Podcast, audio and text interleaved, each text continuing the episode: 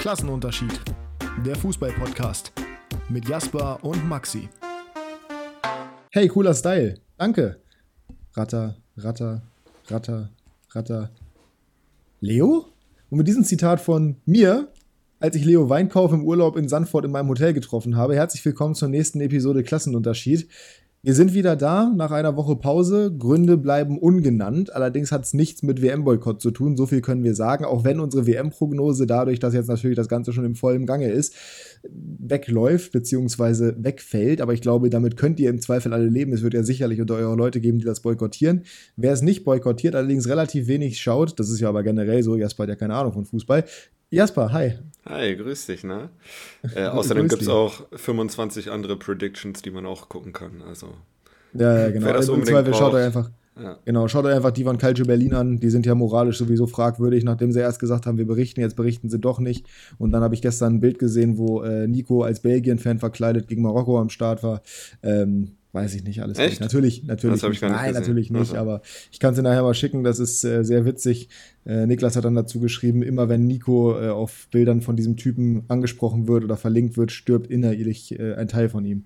Also er sah schon wirklich durchaus ähnlich aus zu, zu, ähm, zu Nico, aber Calcio Berlin begleitet die WM nicht und das ist auch völlig in Ordnung und das kann, kann man nachvollziehen und sie haben es in 50 plus 2 auch gesagt, sie sind spät umgekippt, aber in die richtige Richtung.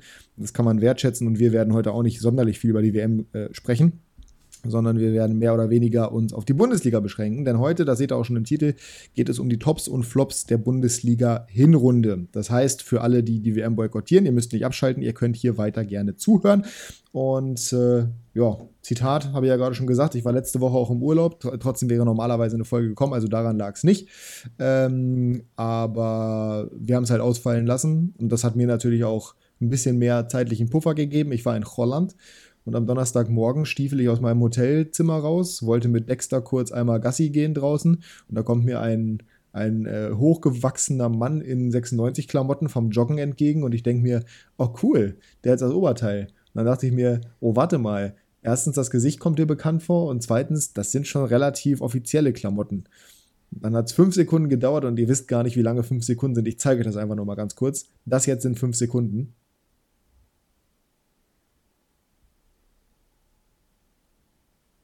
Unangenehm, wenn man da einfach schweigend voreinander steht. Und dann bin ich halt darauf gekommen, dass es Leo Weinkauf ist und habe da mit dem kurz gequatscht. Hab ihn danach nicht mehr wiedergesehen, aber war ganz interessant, dass der sich zur gleichen Zeit am gleichen Ort aufgehalten hat wie ich. Also, gut, wenn es jetzt in Hannover gewesen wäre, wäre es jetzt nicht so beeindruckend gewesen, aber halt in Sandford in Holland ein bisschen. Du warst auch mal Starstruck, ne? Das ist selten genug. Nee, Starstruck war ich nicht, ich habe ganz normal mit ihm gequatscht. Also das, das jetzt beim besten Willen nicht. Ich bin, ich weiß gar nicht, bei wem wäre ich wirklich Starstruck. Ich bin länger nicht mehr Starstruck gewesen. Ich bin ja Fan durchaus von den Spielern, aber deswegen bin ich nicht Starstruck. Also das ist jetzt nicht so, dass ich da kein Wort rausbekomme oder sowas. Das sind ja auch normale Menschen am Ende des Tages. Liebe Grüße an Phil an dieser Stelle. Ähm, wenn jetzt so ein Ronaldo, das, das wäre wahrscheinlich das Level, wo ich Starstruck wäre, aber bei Leo Weinkauf das war es jetzt, war es jetzt nicht so. Auch weil ich glaube, dass das für die im Zweifel eher unangenehm ist, wenn ich dann da stehe und zittere und nach einem Foto frage. Ja. das ne, war aber, war, war nett, war, war sympathisch, hat, äh, haben kurz über das Spiel von Deutschland gequatscht, was ja im Vorabend war. Äh, seine Freundin kam noch aus der Hotelzimmertür und hat kurz sich Dexter angeguckt, also nur auf dem Arm ihn gesehen. Ich glaube, sie hat in erster Linie einfach geguckt, mit wem er da quatscht. Weil, wie gesagt, du denkst ja nicht daran, dass du da irgendwie nach Holland fährst und du triffst da wirklich den einen 96-Fan, der zu der Zeit auch in Holland ist so viele 96-Fans gibt es ja auch nicht. Ja, und ich meine, es ist jetzt auch nicht die Weltstadt, in der ihr wart, ne? Also.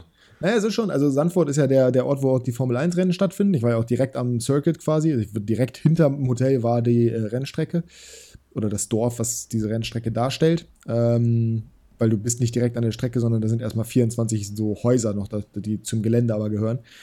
Also deswegen ist Sandford relativ bekannt und generell ist das auch ähm, so Blomendal am See, das ist ein bisschen weiter nördlich. Haarlem ist ja direkt daneben an, das ist ja alles so ein bisschen westlich von Amsterdam, so eine Dreiviertelstunde. Das ist schon gerade im Sommer, ist das schon High Life. Also das ist so wie St. Peter-Ording, kannst du dir vorstellen. Also das ist schon, das ist schon bekannt und das ist auch schon wirklich schön und das, wenn man da mal war und wir waren ja jetzt gerade nur mal da, deswegen kann ich das auch gut sagen, das ist schon geil, weil der Strand ist einfach kilometerlang, richtig breiter, feiner Sandstrand. Dexter hat es geliebt und äh, an der einen Ecke hast du die Dünen, an der anderen Ecke hast du halt diesen, diesen Ferienort Sandford. Das ist schon echt ganz geil. Also es ist nicht ungewöhnlich, dass man da hinfährt, aber ich hätte ihn jetzt trotzdem da nicht erwartet. So, ich hätte eher gedacht, dass die, die Spieler sich jetzt irgendwie die Zeit nehmen, wenn sie sie gerade haben, um sich die, die, die großen Orte anzuschauen. Phil zum Beispiel war jetzt in Island gerade. Ähm, und wenn du guckst, was die anderen Profis so machen, die nach Amerika fliegen oder sonst was, da ist Sanford schon eher ungewöhnlich, zumal ähm, halt direkt auch in dem Hotel, wo ich halt zufällig war. Das mhm. wir ja auch eigentlich nur ausgesucht haben, weil Hunde da erlaubt waren. Von daher, ja, aber war, war, war ganz witzig. Kann man auf jeden Fall. Ist eine schöne Anekdote, mit der wir hier reinstarten. Sehr schön. Ähm, und hast du schon mit ihm gesprochen, wie er den Urlaub fand danach? Oder gab es nee, jetzt keinen nee, schriftlichen nee. Verkehr mehr danach? Nee, nee, schriftlichen, schriftlichen Verkehr gab es danach nicht mehr. Ich wollte, ich hatte darauf spekuliert, dass ich ihn nochmal sehe, weil ich dann doch ganz gerne ein Foto mit ihm gemacht hätte, um einfach einen Post für Instagram zu haben. Das hat aber nicht funktioniert. Ich habe ihn halt nicht mehr gesehen und ich bin ja auch nicht, ich schreibe den da nicht an und sage, lass uns mal draußen treffen, können wir noch ein Foto machen. Ich finde dich ähm, voll toll. Ich finde dich voll toll. Also normalerweise, ich sag mal, wahrscheinlich hätte er es gar nicht schlimm gefunden. Ich finde das ja auch nicht schlimm, wenn mir das irgendjemand schreibt, wenn ich ins Stadion gehe und der sagt, können wir irgendwie, wenn wir uns sehen, ein Foto machen. Ja, kein Thema. Ähm, wahrscheinlich hat er das auch gemacht, ohne zu zucken. Er hat wirklich sehr lässig und entspannt und cool gewirkt. Aber ähm, nee, das, da, ich habe mir jetzt nicht danach nochmal geschrieben. Ich habe ihn Gott sei Dank, das habe ich direkt danach gecheckt, als ich wieder ins Zimmer gekommen bin. Ich habe ihm Gott sei Dank auf Instagram schon vorher gefolgt. Das heißt, ich musste nicht diesen awkward Moment haben, dass ich ihn dann so 20 Minuten später auf Insta folge. Ähm, das blieb mir erspart. Nee, aber habe jetzt danach nicht mehr mit ihm geschrieben. Aber ich glaube, er fand gut. Also das konnte man da tatsächlich nur gut finden, weil das Wetter war fantastisch. Es war Regen angesagt. Es hat eigentlich, es hat zwar geregnet und genieselt und gestürmt am Meer, aber zwischendurch den Großteil der Zeit hat eigentlich die Sonne geschienen und es war angenehm. So und keine Ahnung, das, also das Hotel ist halt direkt am Meer. Du hast halt wirklich, du gehst eine Treppe runter und bist dann direkt an diesem riesigen Strand, der unglaublich weitläufig ist. Äh, du kannst es da eigentlich nur schön finden. Aber auf Instagram mehrere Stories gemacht, du hast es wahrscheinlich auch gesehen. Von daher, ich habe das war jetzt kein Story-Highlight, aber vielleicht mache ich noch eins für Sandford, das kann durchaus sein. Äh, das, war schon, das war schon echt cool. Und das Wichtigste, deswegen waren wir ja da, Dexter hat es gefallen und Dexter hat den Strand genossen. Das ist ja äh, der wichtigste Aspekt an der ganzen Geschichte. Für alle, die jetzt das erste Mal vielleicht zuhören, Dexter ist mein fünf Monate alter Hund. Das Pendant zu Jaspers Hund Luki. Der allerdings ein bisschen größer und älter ist. Aber nicht viel älter. Ein bisschen älter. größer. Na, Wann hat der nochmal, wann ist, wann ist der geboren worden? April oder nicht? Anfang März. Anfang März, na siehst du. Das sind immerhin. Also wird jetzt neun Monate, Monate ja. Naja, es sind ja, fast vier Monate, die da zwischen den beiden liegen. Und äh, auch ungefähr 20 Kilo, die zwischen den beiden liegen. Weil Dexter ein Miniature American Shepherd ist. Das heißt, der wird nur maximal so 10, 11 Kilo wiegen. Er ist außerdem relativ klein. Das heißt, er bleibt im Minimaß. Das heißt, er wird so ja, 10 wahrscheinlich wiegen und Luki eher so 30, wenn er ausgewachsen ist. Ja, der wiegt jetzt 30. Ja, perfekt. Absolute Wucht. Habe ich am Wochenende bei mir, beziehungsweise nicht am Wochenende. Ende der Woche habe ich ihn bei mir. Da mhm. freue ich mich drauf. Lass uns doch mal ähm, Famous Last Words. kommen. Ja. ja genau. ähm. um Gottes Willen. Hoffentlich nicht. Du äh, hast das mehr oder weniger schon angerissen. Ähm, ich reiße aber noch mal kurz was anderes an. Und zwar gibt es so. äh, Spekulationen, dass Markus Mann vielleicht zum VfB Stuttgart geht. Was sagst du dazu? Ja, Schalke 04 auch. Also es gibt überall Spekulationen dazu. Ja, wenn er schlau wäre, würde er zu Stuttgart gehen, oder? wenn, er, wenn er schlau wäre, würde er bei 96. Achso, wenn er ganz schlau wäre, ja. Ja, wenn er ganz schlau wäre. Also, Vertrag läuft, ich habe da gestern zufälligerweise, passenderweise auch ein Video zugemacht auf YouTube. Vertrag läuft nur noch bis August. Äh, ja, wieso August, habe ich gestern schon gesagt. Bis Juni, Ende Juni. Ähm, das heißt, er wäre im Sommer, könnte er frei gehen. Jetzt im Winter, und die suchen ja aktuell, genauso wie Schalke, könnte man eine Ablöse generieren. Aber ich bin der Meinung, erstens, ich hoffe ganz, ganz inständig darauf, dass er sich mit dem aktuell ja doch etwas komplizierten Umfeld in Stuttgart, ähm, dass er davon abgeschreckt ist. Schalke, genau das gleiche Thema. Beides natürlich deutlich größere Clubs nochmal. Definitiv, kann man nichts gegen sagen. Aber ich hoffe einfach, dass er für sich sieht, dass das Projekt 96 noch nicht beendet ist und dass er das weiterführen möchte. Und so wie ich ihn einschätze, so wie ich ihn kennengelernt habe jetzt in den, in anderthalb Jahren, wo er da ist, wirkt er sehr besonnen, sehr ruhig und niemand, der jetzt Schnellschüsse macht und in der Saison plötzlich das Projekt verlässt, an dem er gerade arbeitet. Äh, auch in der Kombination mit Stefan Leitl, was ja sehr gut funktioniert. Ich könnte es absolut verstehen, dass er den Schritt in die Bundesliga geht, weil er hat definitiv das Potenzial dafür. Aber mich würde es natürlich deutlich mehr freuen, wenn er 96 nächstes Jahr, nächste Saison, also 2024 dann zurück in die Bundesliga führt und da was Richtiges aufbaut, als wenn er jetzt zu Schalke geht, die aller Wahrscheinlichkeit nach sowieso absteigen oder eben zu Stuttgart, die ähm, wahrscheinlich drin bleiben werden, aber die jetzt ja aktuell auch nicht die einfachste Phase haben, wenn man sich da mal anschaut, was da alles los war mit dem Vorstand, mit was, was, das Präsidium, keine Ahnung, was da das Problem war, aber da gab es ja auch mehrere Nebenkriegsschauplätze. Ähm, in Hannover natürlich auch. Aber das kennt er jetzt schon. Hier ist er ja schon quasi zu Hause jetzt, die letzten anderthalb Jahre. Ähm, ich hoffe, er geht nicht, aber ich, also ich könnte es aus, aus sportlicher Perspektive so halb verstehen, aber ich glaube, 96 tut ihm gut und er tut 96 gut. Das heißt, ich persönlich wünsche mir natürlich, dass er bleibt. Mhm. Würde ich mir als 96-Fan auch wünschen. Ich glaube, der macht einen guten Job. Äh und wenn, dann sollen sie gefälligst eine vernünftige Ablöse für den verlangen. Also ne, alleine den Winter zu halten, wenn er im Sommer ablösefrei geht, wäre es ärgerlich, aber wenn du keine richtig gute Ablöse kassierst, dann wäre es fahrlässig, in den Winter gehen zu lassen. Weil dann soll er lieber im Winter nochmal seinen Job hier vernünftig machen und das, äh, ja. Ach, mal gucken. Aber wo hast du denn das gelesen jetzt gerade? Äh, Kicker. Scheiße, ey, wenn sogar Kicker darüber schreibt. Ja, Schalke hast du. Also Asusi oder wie der heißt von Fürth? Asusi oder Asusi. Oh, ja, ja, holt euch mal Asusi. Asusi war gestern auch im Sportstudio bei Belgien gegen, äh, bei Belgien gegen Marokko, das passt doch gut. Fürth ist auch gerade nicht so erfolgreich, da kann man eher mal abspringen, das, ist, das, das passt doch. Asusi übrigens ein sehr sympathischer Typ. Ich fand, der hat, ein sehr, der hat eine sehr sympathische Mund-Nase-Partie.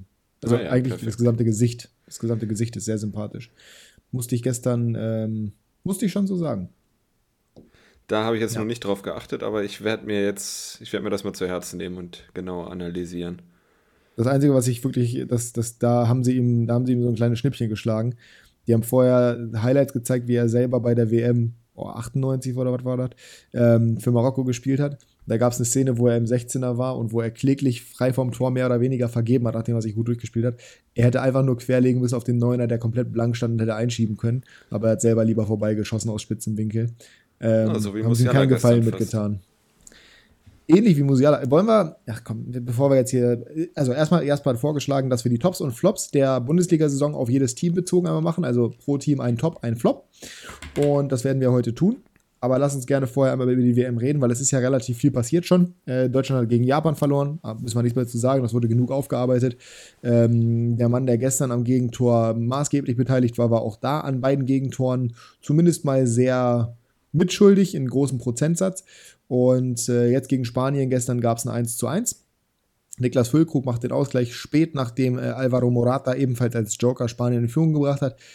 Da sieht Süle unglaublich schlecht aus bei diesem Gegentor, meiner Meinung nach. Ich weiß nicht, wie du das siehst. Er sieht unglücklich aus. Allerdings muss ich sagen, dass David Raum nee. zum Beispiel deutlich unglücklicher aussah in der ersten Halbzeit. Was? Aber nur bei der 1-Szene meinst du hoffentlich. Ja, ja, gegen Ferran Torres. Gegen Ferran, ja, ja. Das, da, da bin ich dabei. Da sah er sehr unglücklich aus. Aber sonst hat Raum in meinen Augen deutlich besseres Spiel gemacht, als es ja. gesagt wurde. War sehr energisch, war sehr aktiv. Aber Süle, also sorry, aber gerade also als Außenverteidiger nehme ich die immer noch so ein bisschen in den Schutz, weil da ist nicht deine Hauptaufgabe verteidigen. So, das musst du auch können, solltest du auch können, aber man weiß bei David Raum, das ist nicht seine Kernkompetenz. So, aber, und er hat ja vor allem, er hat ihn ja im Rücken wahrgenommen und hat den Laufweg gemacht. Er hat dann halt nur, er hat dann irgendwie vergessen, wie er ihn verteidigen kann. Aber Süle da gemacht hat, also sorry, aber das war ja so, oh, das hat mich so geärgert, das war so schlecht. Weil der war schon gegen, also Schlotterbeck war natürlich auch schlecht gegen, ähm, gegen Japan, aber Süle war, Süle war wirklich kacke und der war ja auch bei Dortmund in den letzten Wochen kacke. Und wird trotzdem in die Innenverteidigung beordert und der ist dann derjenige, der auch am Gegentor maßgeblich beteiligt ist. Da dachte ich mir wirklich so, mein Gott, ey, stell doch einfach Matthias Ginter rein. Warum spielt der nicht? Ich verstehe es nicht. Es ist auf jeden Fall der formstärkste Innenverteidiger nach Rüdiger. Es ist. Ja. Ja, ärgert mich. Klostermann ja, wir, wir haben beide ein bisschen Predictions richtig gehabt, ne? Du hast gesagt, Alvaro Morata trifft und ich habe gesagt 1-1. Äh, ah ja. Aber ich habe leider gesagt, äh, was wir, haben gestern gesprochen, ich habe gesagt, äh, wer trifft denn? Äh, Olmo? hast du, glaube ich, gesagt. Nee, Olmo, nee, Olmo stimmt. Ja. ja. hat ja auch War fast auch nah dran. Ja. Und für Deutschland, glaube ich, Musiala oder Gnabry, ne, habe ich gesagt. Nee, Havertz. Havertz nicht gesagt? Ah, ja, gut, ja, der hat nicht gespielt. Der hat nicht gespielt. Äh, genau. Ich habe gesagt, äh, Deutschland gewinnt 2-1 und ich habe predicted, dass Morata trifft, Musiala, der war ja auch nah dran, und Mukoko, also nach Einwechslung. Aber habe ich sogar Mukoko oder Füllkrug gesagt, irgendwer nach Einwechslung? Mukoko hast du gesagt, glaube ich, ja. Ja, ich habe Mukoko, ich glaube, ich habe, glaube ich, nachgeschoben, wenn er denn eingewechselt wird, sonst der andere Joke. Aber äh, das ist, möchte ich mir jetzt auch nicht ankreiden, dass ich da vorher gesagt hätte, dass Füllkrug getroffen hat. Ähm, ja, wie gesagt, das Gegentor kannst du verteidigen. Musiala hat dann die ja, die hundertprozentige Chance. Das, ja. ähm, der ist so gut, aber wieso legt er den da nicht quer? Also entweder er muss ihn machen oder da querlegen. Ich verstehe es nicht. Das hat mich richtig geärgert. Trotzdem ein super Spiel gemacht. Wer, wer, war für dich der positive, für Deutschland der positive Gamechanger? Naja, Füllkrug, als er reinkam, ne? Ja, also für mich war es so dermaßen Sané. Ja, für mich war es so dermaßen Sané. Ja, der Sané war auf jeden Fall auffällig, aber der hatte auch zwei, drei Ballverluste, die waren echt schlecht. Ja, das mag sein, aber trotzdem, Sané war, also für mich war Sané der Gamechanger. Ohne Sané verlieren wir dieses Spiel. Bin ich mir zu 100% sicher. Kannst du jetzt sagen, ja, Füllkrug hat das Tor gemacht, ist richtig, hat er, aber eingeleitet hat Sané. Und Sané hat mit seinem Antrieb, mit seiner Dribbelstärke, mit seinem technischen Tempo, der hat da so ein, der hat das Spiel so krass verändert. Der hat ja kurz vor Schluss nochmal die Gelegenheit gehabt, wo er dann an Simon vorbeigeht, aber der Winkel zu spitz wird und er nicht mehr reingelegt bekommt. Aber wie der aufgedreht hat, geisteskrank. Also, natürlich, Füllkrug macht das Ding da, aber ich bleibe dabei, und das habe ich auch gestern schon in meiner Story artikuliert. Füllkrug ist keiner für die Startelf. Ich glaube, du limitierst dich zu sehr, wenn du mit Fülle vorne drin spielst. Das ist gar nicht böse ihm gegenüber gemeint, aber das ist nicht Werder Bremen. Bei Werder ist er der Zielspieler, er ist der Stoßstürmer, er ist derjenige, auf den das Offensivspiel zugeschnitten ist, weil er der torgefährliche Spieler ist. Ähm, und das ist halt eben einfach bei. Das, äh, ich rufe dich zurück.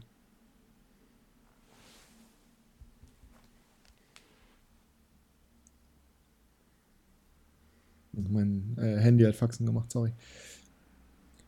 Und das ist halt eben bei Füllkrug. Ach nee, Quatsch, anders.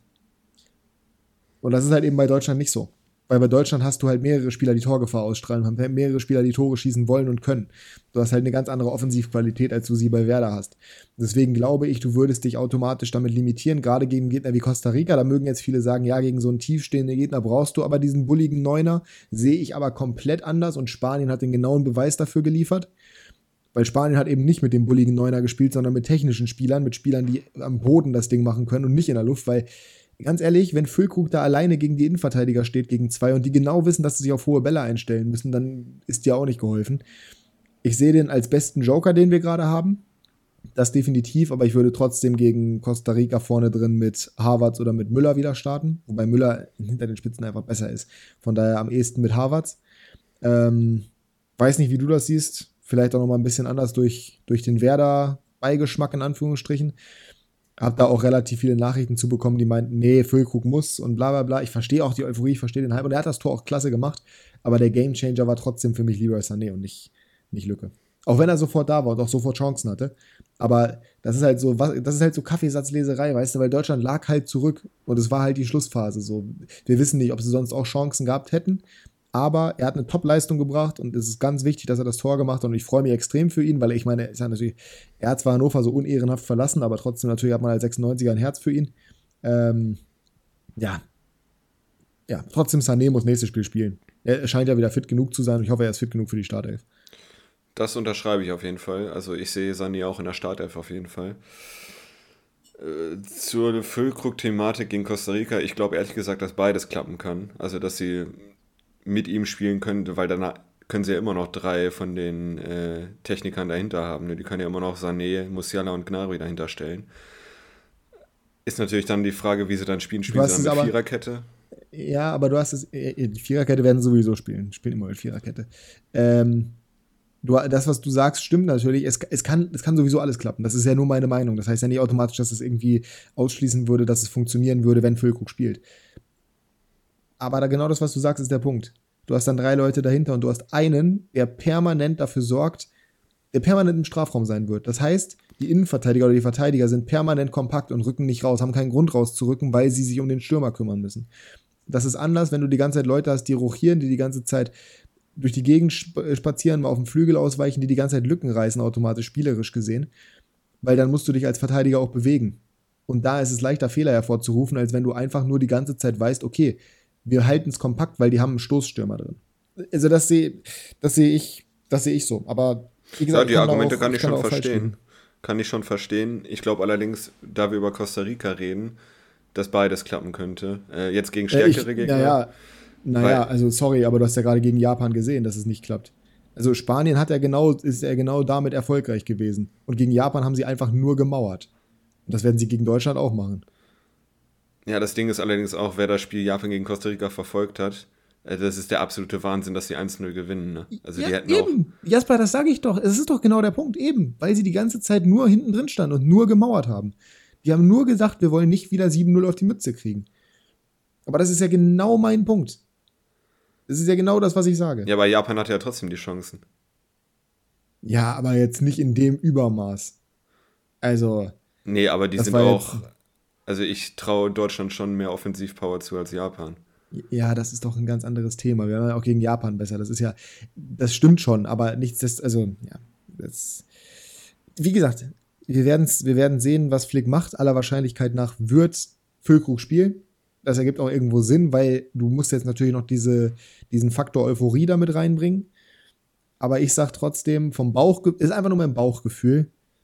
Es wäre sinniger, wenn du nicht Füllkrug spielen lassen würdest, sondern einen spielerisch stärkeren Spieler.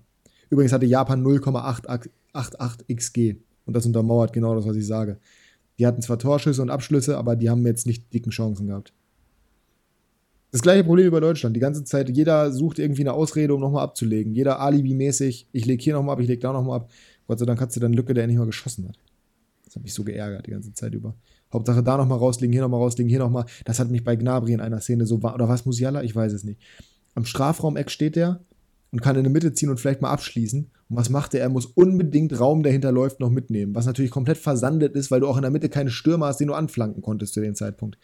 Das, ach, das hat mich so geärgert. Die müssen einfach mal mehr Eier haben. Das ist der alte Kahnspruch. Eier, wir brauchen Eier und wir brauchen Leute, die abschließen.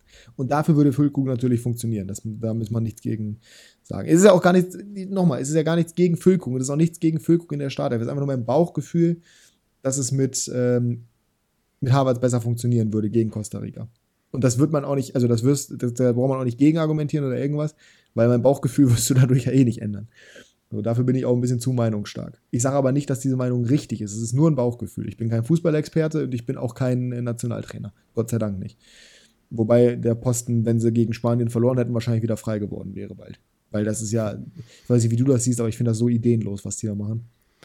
Also ich sehe jetzt ehrlich gesagt nicht den riesen Fortschritt zu Yogi Löw. Gar kein 0,0. Ey, wir haben dieses Jahr neun Länderspiele gehabt und wir haben nur drei gewonnen, jetzt zehn und haben drei gewonnen. Drei eins gegen den von Oman. zehn als Deutschland.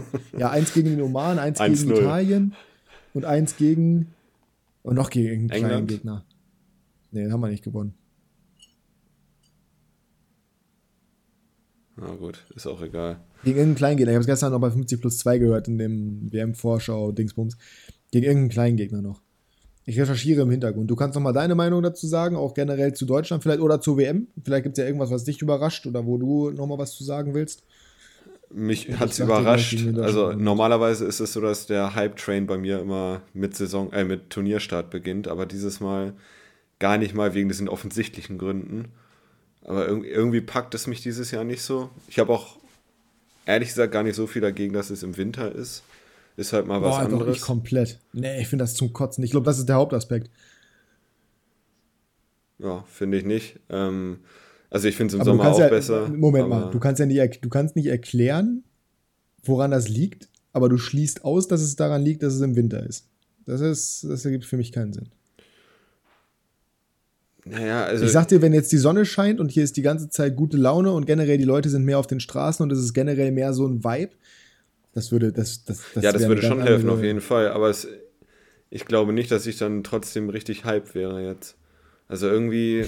Boah, das ist, das ist halt so, das ist halt so schwer zu sagen, weil das ist halt, du warst es bisher bei den Turnieren und jetzt das erste Mal nicht. Und das ist die einzige WM, die im Winter stattfindet. Und du schließt aber aus, dass es daran liegt. Und das, das, das sehe ich nicht ganz. Ja, ausschließen ich, kann, also ich bin auch nicht, nicht, aber. Ich bin auch nicht gehypt, beim besten Willen nicht. Ähm, ich bin interessiert. Ich habe aber nicht jedes Spiel geguckt, wie ich es angekündigt habe. Ich habe auch nicht das große Bedürfnis, jedes Spiel zu gucken. Ich finde es spielerisch ganz, ganz schwach. Und ich glaube, das ist der Hauptaspekt, warum es nicht so richtig mitreißend ist. Das könnte auch die Spieler sein. sind jetzt schon müde, die haben, kein, die haben keine Power, das siehst du. Selbst die ganzen Überraschungen, die es gibt, Marokko, die gestern gegen Belgien gewinnen oder Saudi-Arabien, gut, das Saudi-Arabien gegen Argentinien schon noch. Aber ansonsten diese ganzen kleinen Überraschungen, die es jetzt gab, haben mich null mitgerissen, null bewegt. Einfach weil es so, weiß ich nicht. Es wirkt halt so, als wenn das in erster Linie damit zusammenhängen würde, dass sowieso alle müde sind und keiner Energie hat. Ja, und vielleicht hat man, oder habe ich mich auch ein bisschen vom Eröffnungsspiel leiten lassen, dass ich zwar nicht gesehen habe richtig, aber bei den Highlights, wenn man sieht, das Stadion ist fast leer, kein Juckt's. Also es war ja null Euphorie. Klar war auch ein, von den Namen es her. Ist alles künstlich. Ja, genau, das ja, ist das Ding. Klar, ich glaube, das, klar, ist, also, das ist ehrlich gesagt der Hauptgrund. Also, Katar, Senegal ist das schlechteste Eröffnungsspiel, was es hätte geben können. Ecuador. Aber selbst Russland gegen, ja, noch schlimmer. Da war selbst Russland gegen Saudi-Arabien besser, weil Russland halt Favorit war und das er auch gezeigt hat. Ja, da war auch gute Stimmung.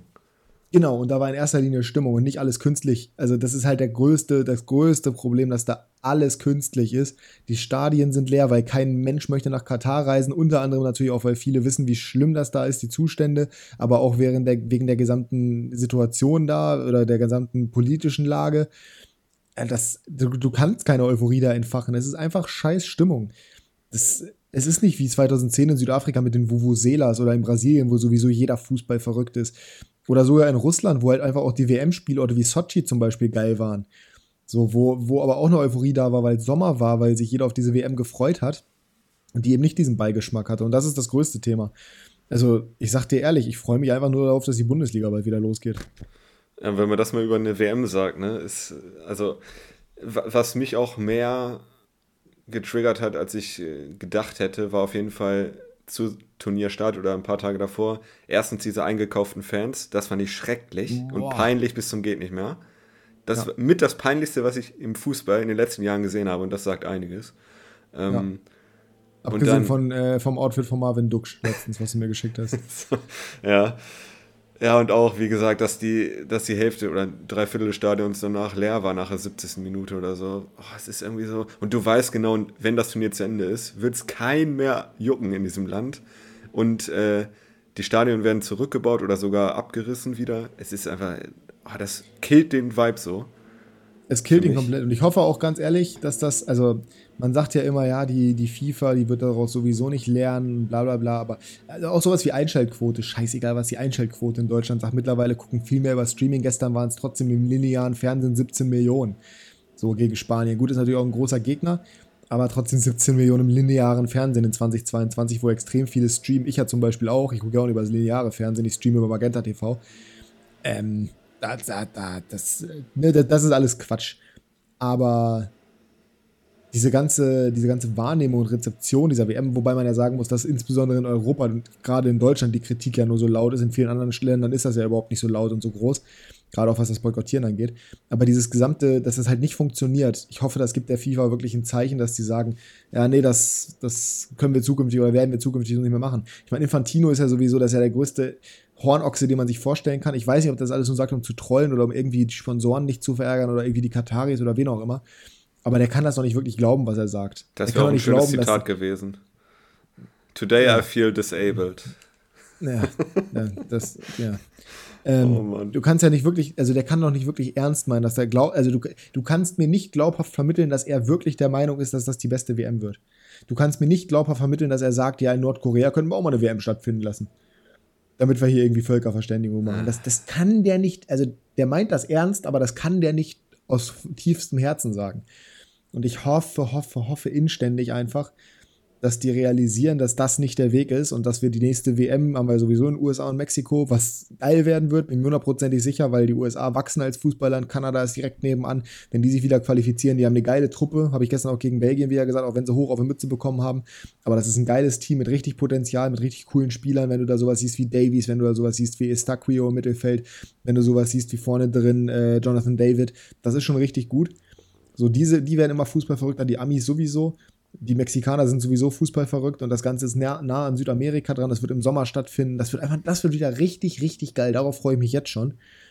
Und ich hoffe, dass, dass der nächste Standort dann auch vernünftig vergeben wird und nicht irgendwas, oh, nicht irgendwas mit nach Nordkorea ist ja sowieso unrealistisch, aber auch nicht Saudi-Arabien oder was. Nee, nee. Oder von mir aus, mach das erste Mal eine WM auf dem Afrikaner. Nee, hast du ja. Südafrika. Hattest du ja. ja schlechtes, schlechtes Beispiel jetzt. Schlechtes. Aber ja, oder mach's, mach's von mir aus in Italien oder sowas. Spanien, darauf irgendwas, irgendwas, wo Sonne ist, irgendwas, wo es geil ist, aber nicht so eine künstliche Sonne wie in Katar. Gefühlt ist selbst die Sonne da künstlich. Alles in Katar ist künstlich.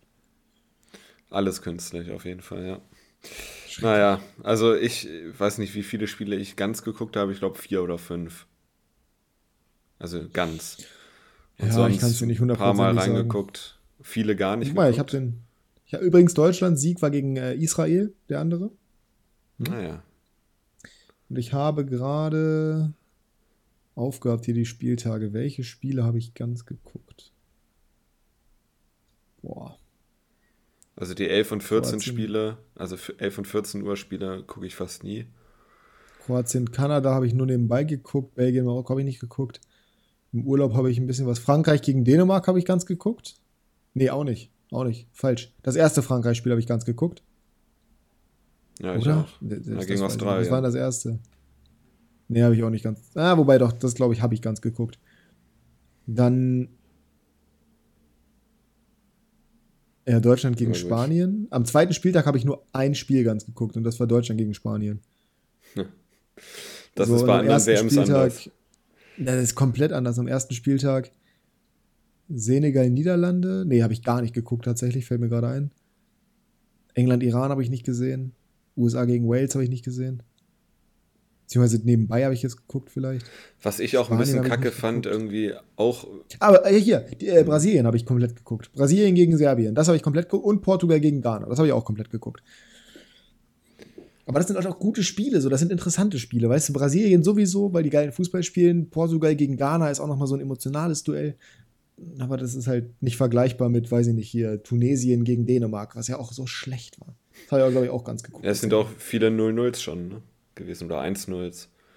Also ja, das zeigt das spielerische Niveau. Das hat gestern, Gamer Brother hat gestern einen Kommentar gemacht, was ähm, wo es um die WM ging, ähm, wo er auch ein Statement gemacht hat, was ich nicht so ganz nachvollziehen konnte und dementsprechend auch kom äh, kommuniziert hat, beziehungsweise dementsprechend auch kommentiert habe. Äh, ich suche es gerade raus, aber es ging sinngemäß ging es darum, dass die WM halt unterhaltsam ist oder dass sie in Anführungsstrichen gut ist.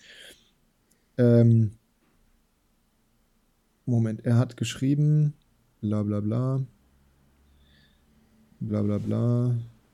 Bla bla bla. Mhm. Ich finde es nicht mehr. Perfekt. Wir müssen eh ein bisschen mhm. Jalla machen, weil äh, wir haben noch nicht mal angefangen mit der Bundesliga. Ist richtig. Äh, übers Drumherum brauchen wir nicht zu sprechen, aber rein sportlich ist diese WM bisher unfassbar geil zum Schauen. So viel Überraschung. Nee, rein sportlich äh? ist die WM nämlich nicht geil zum Schauen. Rein sportlich ist die WM der größte Scheiß, weil der Fußball unglaublich schlecht ist. Und ich habe das auch kommentiert das hat auch gut Likes generiert oder viele haben mir zugestimmt. Gibt ein paar positive Ausreißer, rein emotional vor allem, aber spielerisch und sportlich, ne. Großteils extrem langweilige Spiele sieht man auch an den vielen 0 zu 0 Also wirklich, spielerisches Niveau, auch dadurch, dass die alle müde sind, ist nicht gut. Ist wirklich nicht gut. Es gibt kaum interessante Spiele und mitreißende Spiele. Heute, jetzt um 11, Kamerun gegen Serbien, das wird, glaube ich, geil. Das wird cool. Brasilien gegen Schweiz freue ich mich auch drauf.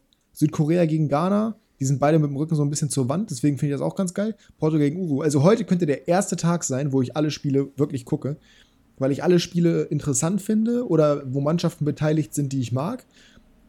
Und weil das einfach, keine Ahnung, das halt alles Qualitätsmannschaften sind. Kamerun hat einen guten Kader, Serbien hat einen guten Kader, Brasilien, die Schwe äh, Brasilien den besten wahrscheinlich. Die Schweiz hat einen guten Kader, Südkorea ist spannend, Ghana hat gut gespielt, auch gegen Portugal. Portugal sowieso. Und Uruguay hat auch einen spannenden Kader. Ähm, ganz anderer Vibe heute als die letzten Tage, finde ich. Ja, und äh, Thema Müdigkeit, ich meine, die Spieler, wie viele Tage hatten die jetzt? Fünf? Zwischen Liga und WM gefühlt. Mm, äh, ja, ein bisschen und, mehr, aber ich weiß ja, gut, viel mehr als eine Woche war es nicht, glaube ich. Und äh, die hatten ja auch vorher schon extrem viele englische Wochen, ne? Also nicht extrem viel mehr als vorher, aber dafür, dass sie dann kaum Pause hatten zwischen Liga und WM, es ist ja auch irgendwie verständlich, dass sie müde sind, ne? Aber ja. Es ist, ja, also viele Spiele bin ich froh, dass, sie, dass ich sie nicht geguckt habe im Nachhinein. Ich sehe hier gerade ein sehr witziges äh, Meme äh, zum Thema Füllkrug. Niklas Füllkrug 5 Millionen Marktwert, brasilianisch Fulinho 30 Millionen, spanisch Nelio Fulles 50 Millionen und englisch Nick Philcup, auch gut, 90 Millionen. Philcup. Ja, weiß ich aber nicht, ob das so zutreffend ist, ehrlich gesagt. Nee. Der ist immer noch 29 oder 30 oder wie alt ist der? Immerhin nicht mehr Sportinvalide. Das ist das Wichtigste und das sei ihm auch von Herzen gegönnt. So, jetzt kommen wir aber tatsächlich, wie du gerade schon gesagt hast, wir machen Jalla, kommen zur Bundesliga, beziehungsweise zu unserer Bewertung. Wir gehen einfach die Teams durch, Tabelle von unten nach oben, würde ich sagen, und nennen unseren Top und unseren Flop. Bist du ready und hast die Tabelle offen, beziehungsweise ich kann ja einfach mal das Team vorweg sagen. Ja, ich habe, äh, ich, ich bin ready, ja, alles gut. Tippen werden wir übrigens am Ende dieser Folge den heutigen Spieltag, also ah, ja. den am 28.11. Passt ja, Folge kommt heute raus. Müssen wir uns nur beeilen, damit wir auch hier äh, Kamerun gegen Serbien noch vernünftig abbilden können. Schalke, Top und Flop. ja, schwierig beim, abge nein, nicht abgeschlagenen, aber beim Tabellenletzten. Äh, ich habe Lichtblick, sage ich mal, statt Top. Äh, Kral, das ist für mich einer, der gezeigt hat, dass er die erste Liga auf jeden Fall drin hat und hat gerade in den letzten drei, vier Spielen äh, echt gut gespielt. Hat sich auch gesteigert, war am Anfang auch nicht so ganz sattelfest. Aber für mich, äh, wenn man einen nicht gespielt müsste, in erster Linie. Das auch. Äh, aber mittlerweile finde ich, ist er, ist er schon, kann man schon sagen, das Herzstück der Mannschaft im Mittelfeld. Ja, zusammen mit meinem Top, Tom Kraus. Ich hätte so. auch Krall genommen, ich wusste, dass du ihn nimmst, deswegen Kraus. Die beiden wirklich gut. Wirklich, wirklich gut. Kraus generell ein überqualifizierter Spieler für Schalke, der wird noch sein, der hat noch way to go. Ähm, ich glaube nicht, dass Schalke ihn halten können wird, genauso wenig wie Krall. Aber der Grund liegt halt daran, dass es einfach gute Spieler sind, die es auch in der Bundesliga jetzt gezeigt haben, auch wenn nicht alles funktioniert und nicht alles gut läuft und die auch mal ihre Fehlerchen machen, aber die sind auch beide noch jung. Trotzdem meine, also wären auch meine beiden ersten Gedanken gewesen. Flop, äh, nicht weil er schlecht gespielt hätte, sondern weil er einfach viel verletzt war, Salazar, weil das ist ein Hoffnungsträger für Schalke. Und äh, Ey, du, hast, du hast, da muss ich direkt Kritik üben. Mhm. Du hast die gesamte Bandbreite an schlechten Spielern bei Schalke und nimmst Salazar, der zwar verletzt ist, klar, aber der, wenn er gespielt hat, wenigstens noch ein bisschen was gezeigt hat, der vor allem bei, bei Kramer plötzlich auch nur auf der Bank saß ohne Sinn. Den, den, den, der ist es jetzt für dich. Der, der ist der Flop bei all den Möglichkeiten. Ja, weil er halt einen größeren Input gehabt hätte oder hatte, hätte haben können und äh, zwischen Realität und äh, Wunschdenken liegt da viel. Ist nicht seine Schuld, ne? Aber also ich hätte da, ich hätte Moore erwartet, Yoshida, ich hätte da Matriciani erwartet, ich hätte da von mir aus Polter erwartet oder, oder sonst wen. Aber den auf jeden Fall nicht. Spannend. Ähm, hm. Mein Flop, Alexander Schwolo. Ganz eindeutig. Also, okay. wir, haben ihm ja, wir haben ihm ja schon vor dem Wechsel das Bundesliga-Niveau abgesprochen, das ist gar nicht böse gemeint, aber er hat es einfach nicht. Er hat es nicht und es war die dümmste Idee von Schalke, sich ausgerechnet den zu holen, ausgerechnet Frank Kramer zu holen, bei dem klar war, dass nicht klappen würde und deswegen Ortega nicht zu bekommen. Oh, alles so Entscheidungen, wo ich mir denke, das ist so, oh, das ist so Schalke und es tut mir so leid, weil dieser Verein, ich, ich will den in der Bundesliga sehen und ich mag die gerne, aber das, ich bin auch, bin auch eher Schalke als Dortmund, aber das war oh, mit Ansage wirklich. Und er hat so viele Fehler schon gemacht. Und er hat so unsicher ausgesehen. Du hast keine Alternativen, weil Fährmann wahrscheinlich nicht mehr die mentale Kraft dazu hat und Kuchen gegessen hat. Und dazu auch noch Heeren, der irgendwie in der U23 auch immer wieder mal patzt, gute Partien zeigt, aber auch öfter mal für Fehler anfällig ist. Ach, du hättest es so entspannt machen können. Hättest du einfach, hättest du Michael Esser geholt und du wärst besser da gestanden. Der soll jetzt zu Nürnberg, ne? Esser. Mhm. Ja, weil Martin ja ausfällt für den Rest der Saison. Achso, das habe ich nicht mitbekommen. Aber ja, dann, äh, ja, dann Maseltoff ist ein guter Keeper. Bruno. Bruno, genau. Nächstes Team. Bleiben wir äh, Pott. Genau, bleiben wir, bleiben wir bei Michael Esser quasi. Äh, VfL mhm. Bochum. 13 Punkte, minus 22 Tore, 14 zu 36, die schwächste Defensive der Liga, aber nicht die schlechteste Offensive. Die stellt nämlich Schalke mit 13 Toren. Ähm, ja, lege los. Also ich loslegen, wir machen abwechselnd. Ich ja, mach los. Okay. Äh, top. Kevin Stöger, wenig überraschend. Ähm, den wolltest du wahrscheinlich nehmen. Ich werde ab jetzt, eigentlich wäre es sinnvoller, wenn, weil ich habe immer noch eine Alternative dabei. Ja, ich ähm, habe den noch nicht. Hab, du hättest den nicht genommen? Nö. Okay, gut. Kevin Stöger, weil er gezeigt hat, dass er definitiv der beste Fußballer im Kader ist und weil er gezeigt hat, was für Mehrwert er liefern kann in einer Mannschaft, wo vieles auf ihn zugeschnitten ist als Spielmacher, als Kreierer. Hat ein bisschen nachgelassen im Laufe der Hinrunde, aber trotzdem äh, in meinen Augen der spielerische Lichtblick und der beste Fußballer im Kader, das definitiv. Ja. Es gibt noch einen weiteren Namen, der auf einer ähnlichen Position spielt, den ich auch positiv hervorheben würde, aber dementsprechend bin ich jetzt immer gespannt, was du sagst. Nee, ich nehme nicht Fipsy Förster, sondern äh, hm, okay. Aber ein, schön, dass er genannt wurde. einen, der seit dem Trainerwechsel deutlich besser oh, spielt als vorher. Ich habe ihn bei Kickbase, wa? Antwia J. Ja, ähm, habe ich doch. Das ist mein Lieblings-500k-Spieler immer gewesen, habe ich mir jedes Jahr geholt, bis er 3, 4 Millionen wert war. Dann wieder verkauft, dieses Jahr auch. Jetzt hätte ich ihn mal ich den gerade bei, Ich habe den gerade in der Klassenunterschied Bundesliga und ich habe ähm, da nicht sonderlich viel für ihn bezahlt und er ist jetzt gerade bei 7,4 Millionen. Ja, ich habe ihn damals für 4, irgendwas verkauft. Aber ich hole ihn ja. mir immer für 500k. Das ist so witzig. Das dritte Mal schon oder vierte Mal. Ja, da ähm, wird er, glaube ich, nicht mehr hinkommen. Nee. Ähm, ja, und gerade seit dem Trainerwechsel echt gut unterwegs gewesen. Wer nicht gut unterwegs war, ist mein Flop der gerade mit Japan gegen Warum Deutschland gewonnen hat. Äh, Warum darf ich nicht mit meinem Flop anfangen? Hallo? Was ja, das, dann mach das mal. Ja, weil ich bin ja, ich bin ja dran. Also, Dann mach mal. Der gerade mit Deutschland gegen Japan gewonnen hat. Mit Japan gegen Deutschland. Äh, ja. Oder hast du es richtig, oder hast du es richtig umgesagt? Ich weiß es nicht. Aber nee, nee, damit nee. wissen wir ja schon, auf wen du hinaus willst. Schön, dass du es mir, äh, schön, dass du es vorweggenommen hast. Ähm, mein Flop ist Lies Mousset, weil man von dem einfach nichts sieht. Und ich habe echt erwartet, dass der eigentlich einen ganz guten Impact haben könnte. Keinerlei Bedeutung, null Spiele, null Tore, überhaupt keine Relevanz. Hätte ich anders erwartet. Auch bei Bochum kannst du mehrere Spieler nennen, aber da ist mir jetzt zumindest keiner so richtig krass negativ aufgefallen, bei dem ich mehr erwartet hätte. Abgesehen halt eben von Bousset. Äh, von daher nehme ich ihn und du nimmst anscheinend Takuma Asano. Richtig. Nur sechs Spiele gemacht. Und vor der Saison hätte ich gesagt, das könnte einer der Spieler sein, der den Unterschied macht in der Offensive. Klar war auch verletzt, aber trotzdem hinter den Erwartungen geblieben für mich und der Flop für mich. Aber 96 schon bildet aus. So.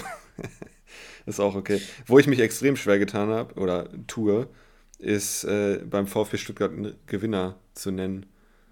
Oh ne, da tue ich mir nicht mehr schwer. Echt? Aber du, musst ja, du musst ja anfangen. Ja, ja, ja.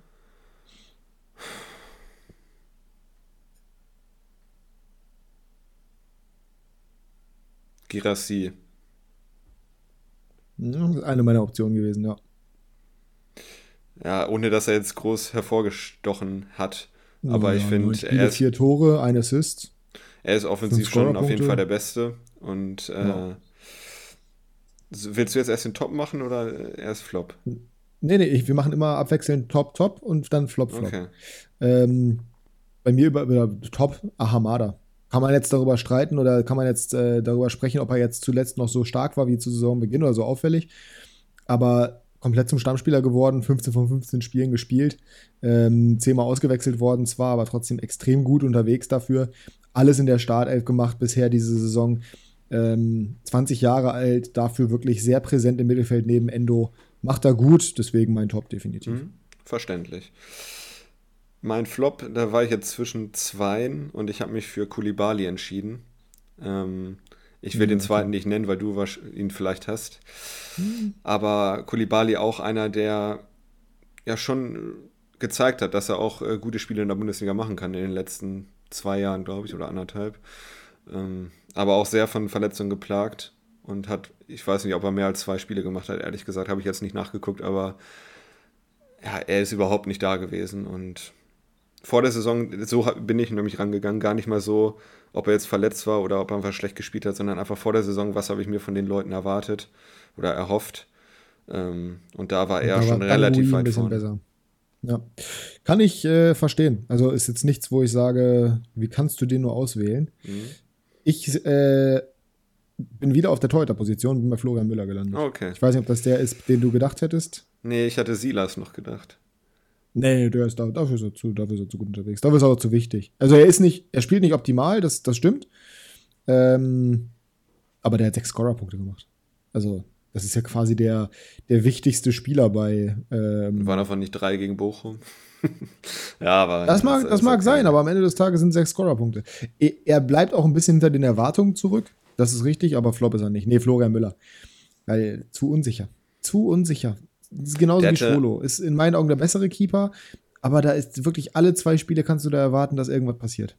Ja, gegen Leipzig am Anfang hatte der ein überragendes Spiel, ne?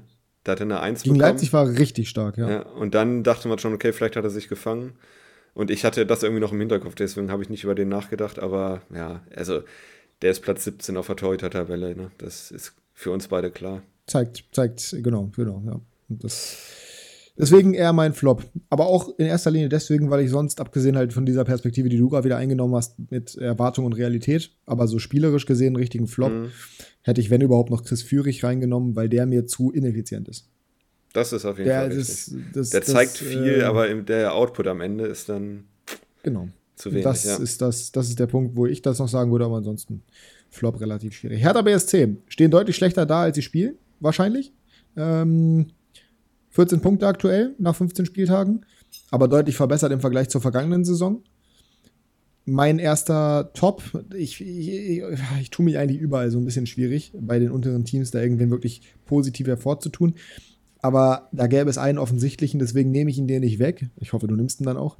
Ähm, und nehme deswegen Augustin Rogel oder Agustin Rogel Neuzugang aus äh, Uruguay gekommen, achtmal Startelf gestanden, nee, äh, siebenmal Startelf gestanden, achtmal gespielt und wirklich eine ähm, Verbesserung defensiv. Mhm. Hat auch gegen Werder diese eine geile Aktion gemacht. Ist ein richtiger Baum, hat auch schon Spiele gehabt, wo es jetzt nicht optimal lief oder wo er mal ein paar Schwächen gezeigt hat. Aber allein deswegen, weil er besser, besser reingekommen ist, als ich es gedacht hätte, ist der mein Top. Mein Top äh, scheint jetzt endlich angekommen zu sein. Ja, ähm, klar, ja. Na, da gab es zwei für mich. Äh, sag mal deine beiden und ich sag, welcher von den beiden es ist. Ich sehe denn beide. Toussaint und Luke Bacchio. Richtig. Und ich habe mich für Luca Toussaint entschieden. Was? Oh Gott, mhm. dann hätte ich mal lieber Luke Bacchio genommen, weil der mhm. ist ja so deutlich viel wichtiger und besser. Dann, dann revidiere ich und nehme Luke Bacchio. Okay. Ich bleibe bei Luca Toussaint. Ähm, er ist nicht 25 Millionen wert. Ich glaube, da können wir uns einigen. Aber er hat sich auf jeden Fall gefangen und ist deutlich wichtiger als oder deutlich besser auch unterwegs als in der letzten Saison. Und einfach, Bacchio, einfach solide, ja. Ja, genau. Und Luke Bacchio, klar, ist der Unterschiedsspieler vorne bei denen. Er hat ähm, sieben Tore gemacht, Jasper. Sieben, ja. Luke Bacchio. Bei Hertha. Das ist ja. Gut. Bild. Äh, Flop, wen nimmst du? Äh, Alexander Schwolo. Nee. Oh Gott, ich will jetzt gar nicht so auf ihm rumhacken. Es tut mir leid. Es ist nicht böse gemeint. Bei Flop finde ich gar nicht so leicht, ehrlich gesagt. Ich glaube, Wilfried Konga. Ist jetzt zuletzt okay. besser geworden, aber ich habe echt von dem erwartet, dass der, dass der vorne drin das richtig gut machen würde. Aber bisher ist es nicht so richtig passiert. Also gerade die ersten Spiele waren, boah, er hat auch lange gebraucht, bis er sein erstes Tor gemacht hat. Das war ja gegen Schalke dann, meine ich, ne? Ja. Ähm, ist auch dabei geblieben, gegen Köln, oder? Nee, eins hat er nee, gegen, gegen Köln. Gegen Köln hat er, glaube ich, auch noch getroffen, ja. Aber es war jetzt nichts, wo ich sage, das hat das, äh, oder das ist das, was ich von ihm erwartet hätte. Ich hätte mehr erwartet. Gerade weil er, glaube ich, schon mit Vorschusslorbeeren in Anführungsstrichen gekommen ist, außer, äh, außer Ligue 1 kam er ja, glaube ich. Ne? Nee, kam aus, äh, kam aus der Schweiz, hat aber auch neun Spiele, null Tore. Warum habe ich was von dem erwartet? Vielleicht wurde ich heiß gemacht irgendwie von, von 50 plus 2, ich weiß es nicht. Aber von dem hätte ich mehr erwartet. Es gibt auch noch einen zweiten im Offensivbereich, den man auch hätte nennen können, finde ich. Ich habe einen im Defensivbereich genommen, der ja. nämlich so gut wie gar keine Rolle spielt und das ist Martin Dardai. Martin Dardai, ja da hätte ich vor der Saison gesagt, okay, der wird die meisten Spiele von Anfang an machen. Hat auch oh, schon. so krass sogar.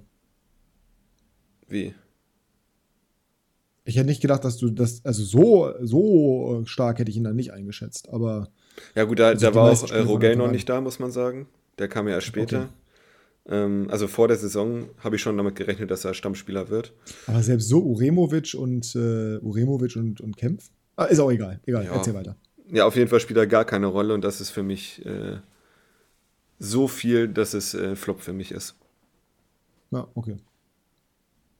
Ja, verstehe ich. Ähm, da gehen wir zu den Fuggerstädtern, ne? Genau, ich wollte noch kurz anmerken, weil ich dachte, du nimmst den Ejuke, hätte man auch noch nehmen können. Hm, ja, auch ineffizient. ähm, Richtig, Führig-Syndrom. Ja, beim FCA Fuggerstädter, genau. Ja, waren für mich zwei ganz klar bei den Tops dabei. Ich habe mich für Demirovic entschieden, weil ich es von ihm weniger erwartet hatte. Im Tausch für Gregoritsch gekommen aus Freiburg und am Anfang noch Startschwierigkeiten gehabt, aber im Laufe der Hinrunde hat er sich echt gefangen und mittlerweile auch echt, echt wichtig im Augsburger Offensivspiel.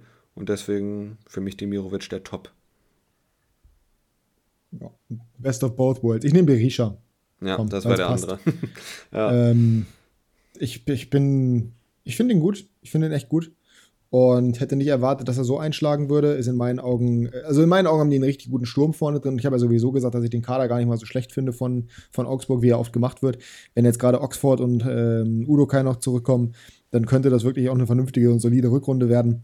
Ich glaube nicht, dass die absteigen werden. Und äh, ja, deswegen die als, als, als Top. Jetzt natürlich die große Frage: Who is the Flop?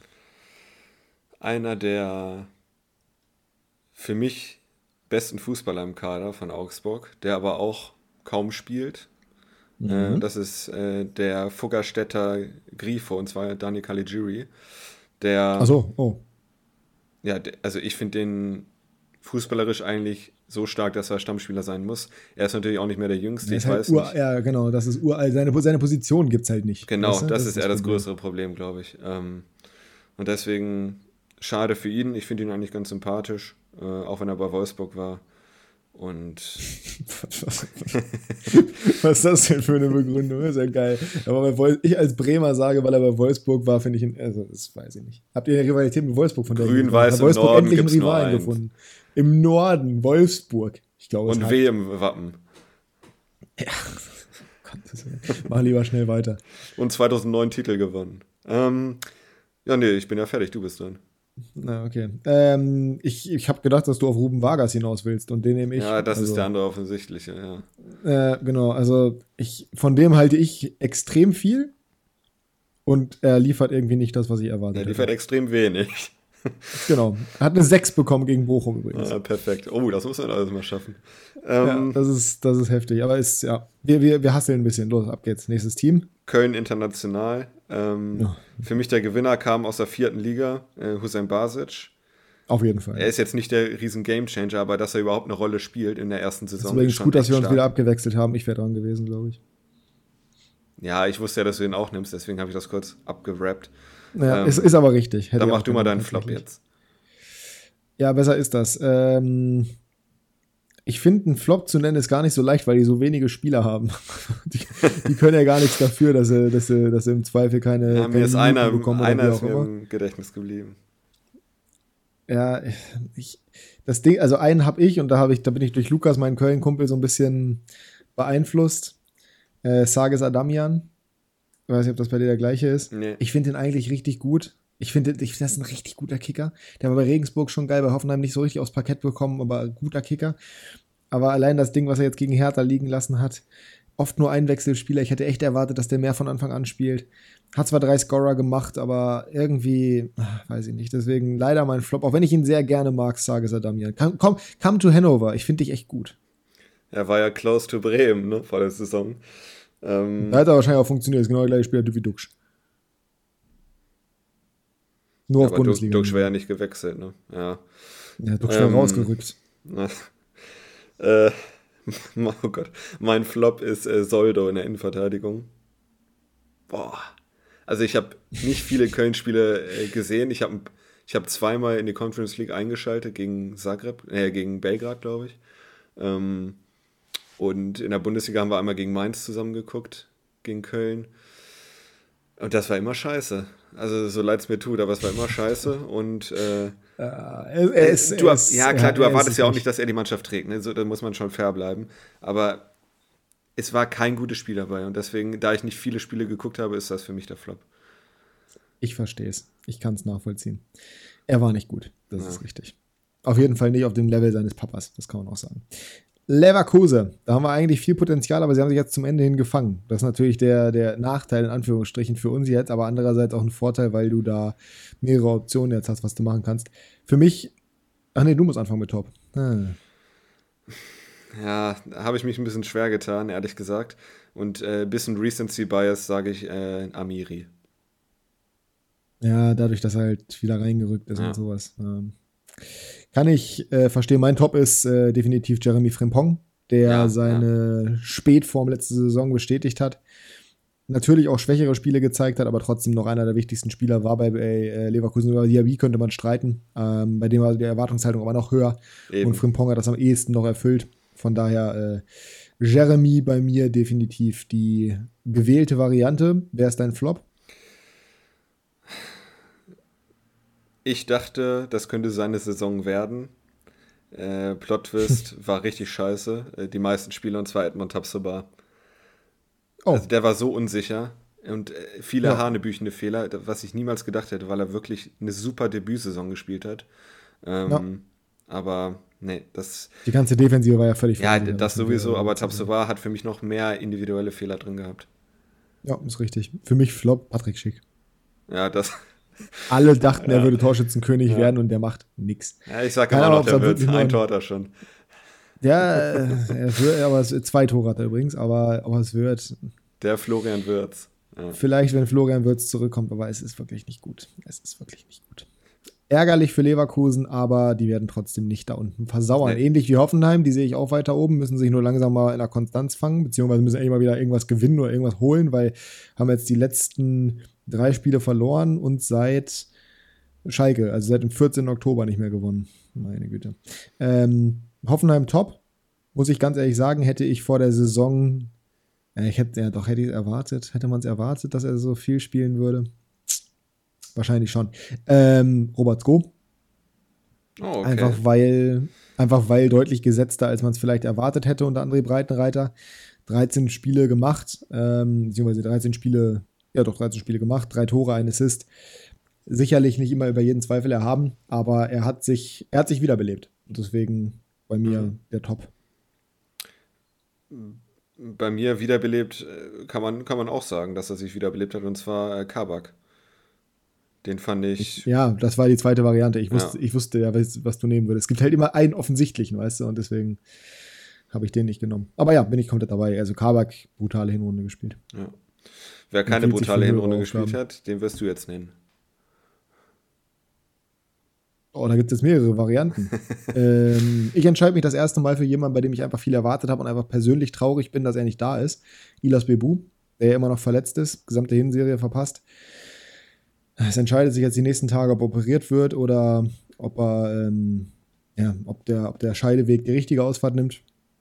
Ich liebe Bebu und ich finde es ich find's so ärgerlich, dass der nicht spielt. Deswegen eher mein Flop leider. Mein Flop spielt, aber spielt halt nicht gut. Deutlich unter seinen Möglichkeiten. Gestern Doppelpack gemacht, André Kramaric. Ähm, oh, ja, sollte, ich Flop genommen. Ja, boah, aber. Ja, das ist wieder dieses Thema.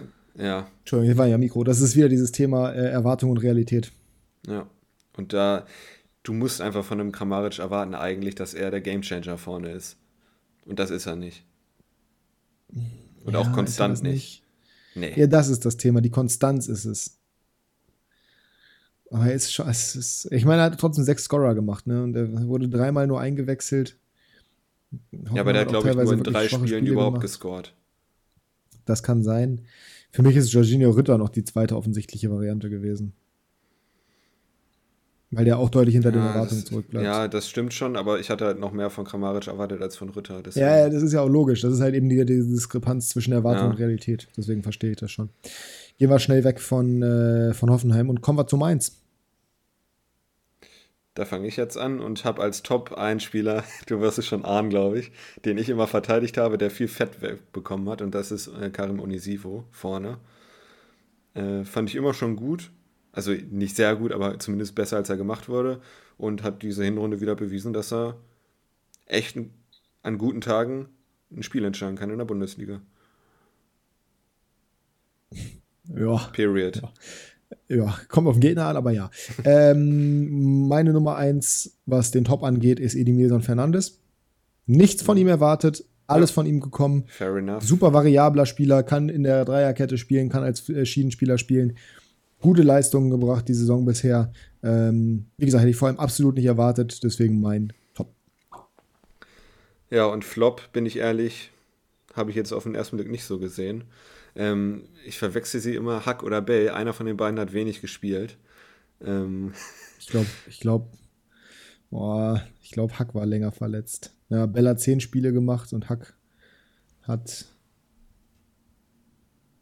Verletzungsbedingt. Nee, Hack hat alle 13 gemacht. Bell hat weniger gespielt. Dann nehme ich Johnny Burkhardt. Ja, da sind wir uns einig. Das ist einfacher. ja. Johnny B bleibt leider Gottes auch da hinter den Erwartungen zurück. Ähm, bisher ein Tor, zwei Vorlagen, war längerfristig verletzt, am Anfang der Saison nicht gut reingekommen.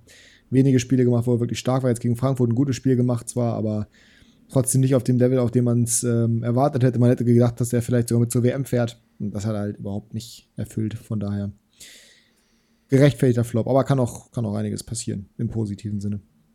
Ja.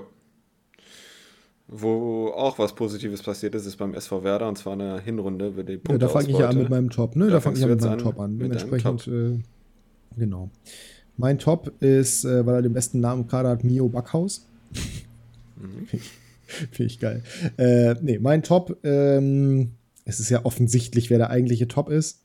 Und ich werde ihn auch nehmen, weil den anderen offensichtlichen Top kann ich nicht, kann ich nicht aussprechen, ohne dabei das Gesicht zu verziehen. Mhm. Äh, Niklas Füllkrug, selbstverständlich. Zehn Tore, drei Assists, keiner weiß wie. Ich äh, brauche ich nichts zu sagen, ist offensichtlich. Ja. Dann nehme ich den anderen äh, Mitchell Weiser. Muss ich auch nichts zu sagen. Ja, ich weiß. Müssen wir, wirklich nichts zu sagen. Ähm, außer, dass es unglaublich ist, dass es in der Bundesliga funktioniert. Und das, da, da, da, da muss irgendwas mit schwarzer Magie am Werk sein. Ja. Ähm, du wolltest. Borussia. Äh, ja, egal. Nee. Ja, bitte, bitte. Nee, äh, Flop erstmal von äh, Flop, stimmt, stimmt. Was wollte ich? Ja, ich weiß noch, als ich, den, als ich dir geschrieben habe, dass Weißer bei Bremen bleibt, da hast du noch gesagt, die sind von allen guten Geistern verlassen. Ja, bin ich auch weiterhin überzeugt von. Wie gesagt, schwarze Magie, da kann ja keiner von, kann ja, ja keiner ahnen. Ähm, Flop. Ist gar nicht so einfach bei Werder, weil die wirklich eine gute Saison gespielt haben bisher. Also ich würde natürlich liebend gerne wieder Duxch nehmen, aber vom Scoring-Output, weil er weniger gemacht hat, als er machen sollte, aber trotzdem drei Tore, fünf Assists, das ist jetzt nicht so dramatisch. Für mich gibt es einen offensichtlichen weiß ich nicht, ob es der gleiche ist. Für mich ist es dann äh, Felix Agu.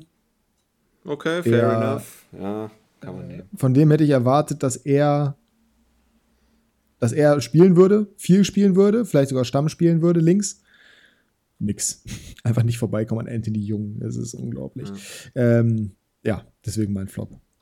Meiner ist Jens Stagg, 4 äh, Millionen Euro übelst, also übertrieben viel Geld für Bremen, die eigentlich gar nichts ausgeben wollten. Dann geben sie 4 Millionen aus. Das genauso einen. viel gekostet wie Marvin Duksch. Ja, und dann, wenn du das vergleichst, wie der Output ist, da ja, hängt. Duksch ist schon ein Jahr länger da, ne? Aber. ja, gut, aber trotzdem. Ähm, klar, manchmal braucht es halt Zeit, sich einzugewöhnen, sollte man ihm auch geben, aber trotzdem war das deutlich weniger, als ich mir erwartet habe. Ja, verstehe ähm, ich. Und ja, also bei 4 Millionen Euro musst du bei Bremen halt denken, das ist ein absoluter Stammspieler, der die Mannschaft deutlich besser macht und das macht er halt nicht aktuell. 0,0, der ist überhaupt nicht relevant. Ja. Also da gehe ich, da gehe ich mit, kann ich verstehen. Wäre wahrscheinlich bei mir auch der zweite Name gewesen, den ich genannt hätte. Borussia Mönchengladbach, du fängst an mit Top. Top, dass er Potenzial hat, ist klar. Jetzt hat er es abgerufen, letztes Jahr nicht. Äh, Tyram natürlich für mich. Mhm. Ähm, gehe ich komplett mit, müssen wir gar nicht drum, ja. müssen wir gar nicht drum groß rumreden. Über Dann gehen wir gleich zum Zehn Flop. Tore, vier Vorlagen, ja. das ist schon ja. stark. Dann gehen wir zum Flop über, das ist für mich Stefan Leiner, der seinen Stammplatz ganz klar verloren hat gegen Joe Skelly, was ich vor der Saison auch nicht gedacht hätte. Also vielleicht hätte ich gedacht, ja gut, wechseln Sie sich mal ab oder sowas. Aber der hat überhaupt keine Chance. War auch verletzt, muss man sagen, aber auch als er fit war, keine Chance gehabt. Und mhm. äh, klar, unter Rose gesetzt, RB-Fußball, die mochten sich sehr, aber der ist überhaupt nicht relevant aktuell und das hätte ich nicht gedacht. Ja. Ja, das, ja. ja. Das, ja, kann ich, kann ich nachvollziehen. Ähm, für mich ist es jemand, von dem ich auch auf jeden Fall mehr erwartet hätte, einfach weil er einen guten Eindruck gemacht hat, als er gekommen ist, beziehungsweise als, er hat sich so angehört, als ob er ein Riesentalent wäre. Nathan Ngumu hat er in der Liga auch, mhm. nicht viel gespielt, aber mit seinen 22 Jahren jetzt auch kein, kein, kein Super-Youngster mehr, kein Teenager mehr. Und so eine richtige Rolle hat er nicht gespielt. Also hat in der Bundesliga zwei Spiele von acht, die benotet sind. Siebenmal wurde er eingewechselt, einmal Startelf. Nie wirklich vernünftig gespielt, nie wirklich einen Impact gehabt. Hätte ich mehr erwartet. Kann noch kommen, auch dem muss man Zeit geben vielleicht. Aber fand ich, fand ich ein bisschen traurig. War ein bisschen enttäuschend, sagen wir es mal so. Traurig finde ich es auch, dass äh, der Spieler, den ich jetzt nenne, performt hat, weil er nämlich beim VfL Wolfsburg spielt, da sind wir wieder. Ähm, mhm.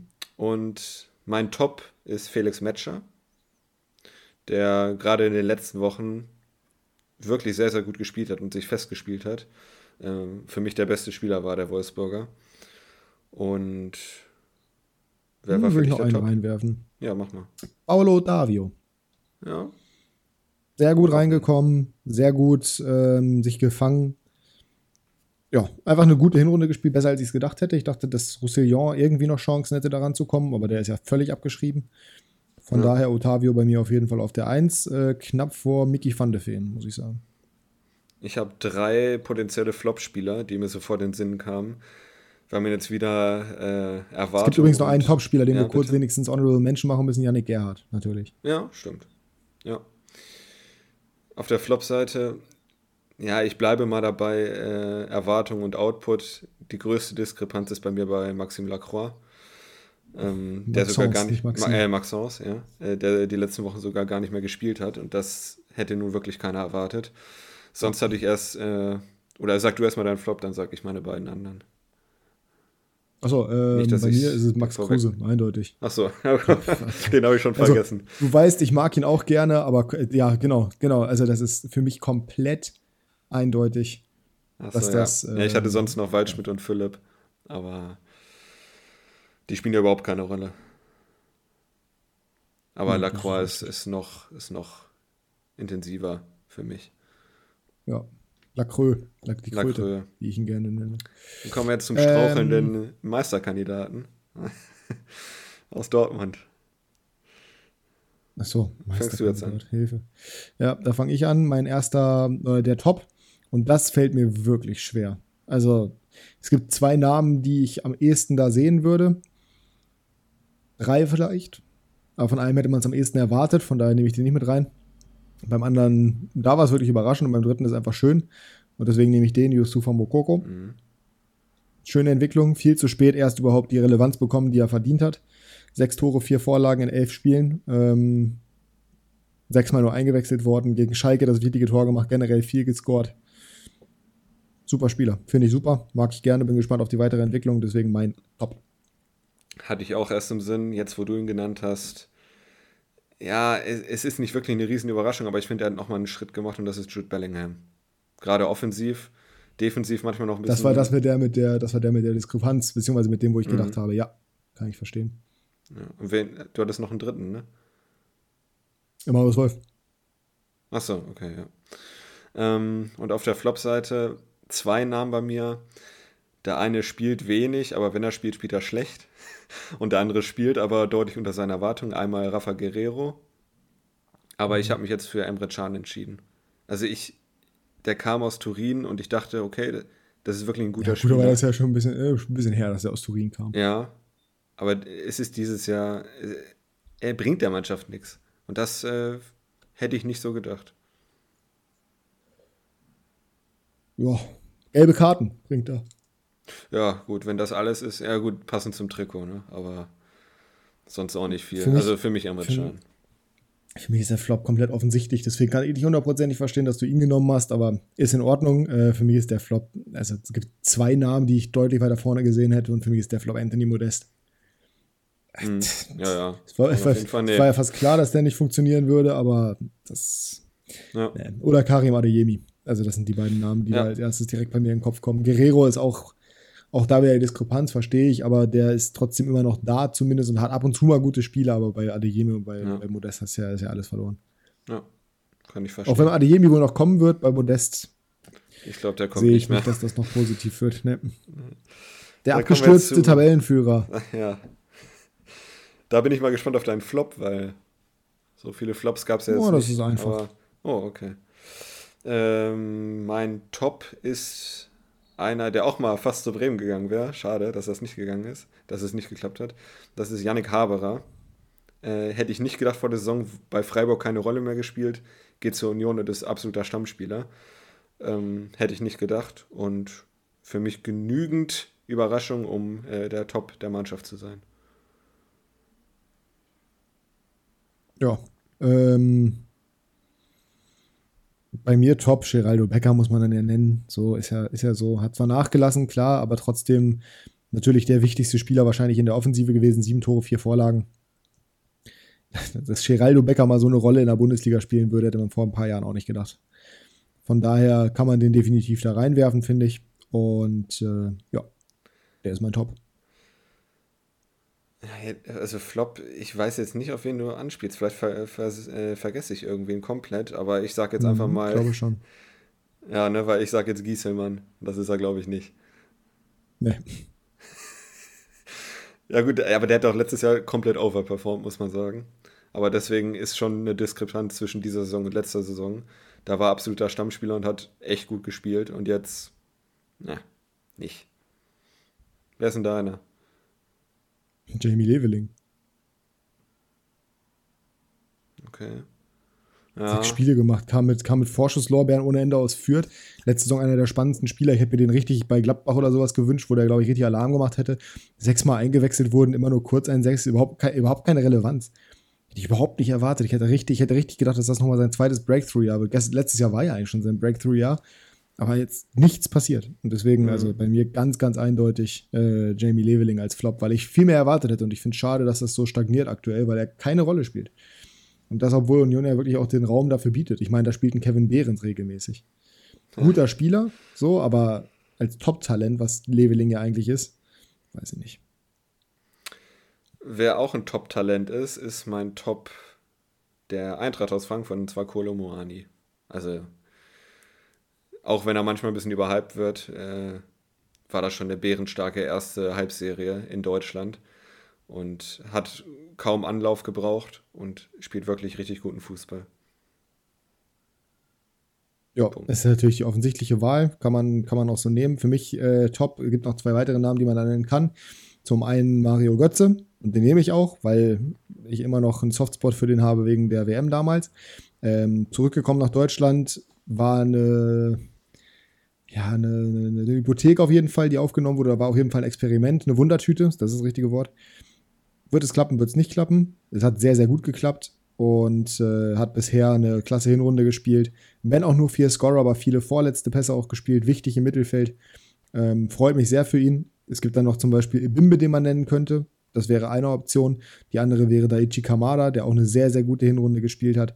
Aber ich bleibe bei Götze und ich, ich finde, dass man Frankfurt loben muss für das, was sie bisher in dieser Saison gemacht haben.